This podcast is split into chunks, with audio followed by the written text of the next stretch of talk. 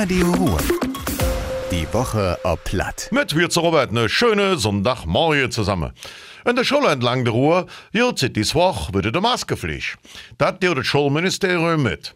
In ganz NRW machen Pins und Jugendliche unter 19 Jahren fast ein Drittel von all infizierten Menschen aus. Gerade bei der Kinder zwischen 5 und 14 Jahren sind die Zahlen erg hoch. Auch hier im Kreis Düre hat sich gezeigt, dass es gerade in Schule große Hotspots gibt. Der Jungschule in soll ja so gemacht wurde, weil sich viele Schüler und Mitarbeiter angesteckt haben. 2030 soll Schluss sein mit dem Braunkohleabbau. Bis dahin muss einfach noch viel passieren. Das NRW-Ministerium für Wirtschaft hat deswegen einen 10-Punkte-Plan ausgearbeitet. So soll der Strukturwandel im Rheinischen Revier flücker vorangehen. Es wird auch ein Arbeitsgruppe eingerichtet, die ohne viel Papierkram Unternehmen und Infrastruktur unterstützen und fördern soll. Ein 37 Jahre alter Mann aus Aldenhoven ist jetzt verknackt worden.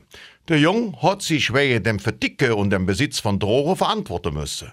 Er hat eine Bewährungsstrafe von einem Jahr erhalten. Der Kerl hat keine kriminelle Vorgeschichte. Er war anfangs 2020 in der Wohnung von einer Freundin mit Drogen erwischt worden.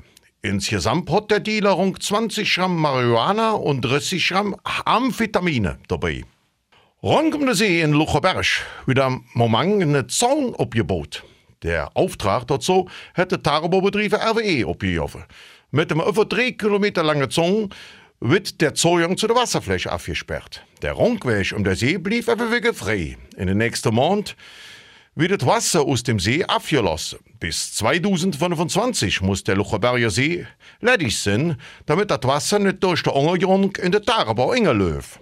Und das war das wieder. Ich allen noch einen schönen Sonntag. Madet Jod, Ihre Robert. Radio Ruhr. Die Woche ob Platt. Mit Robert Wirz.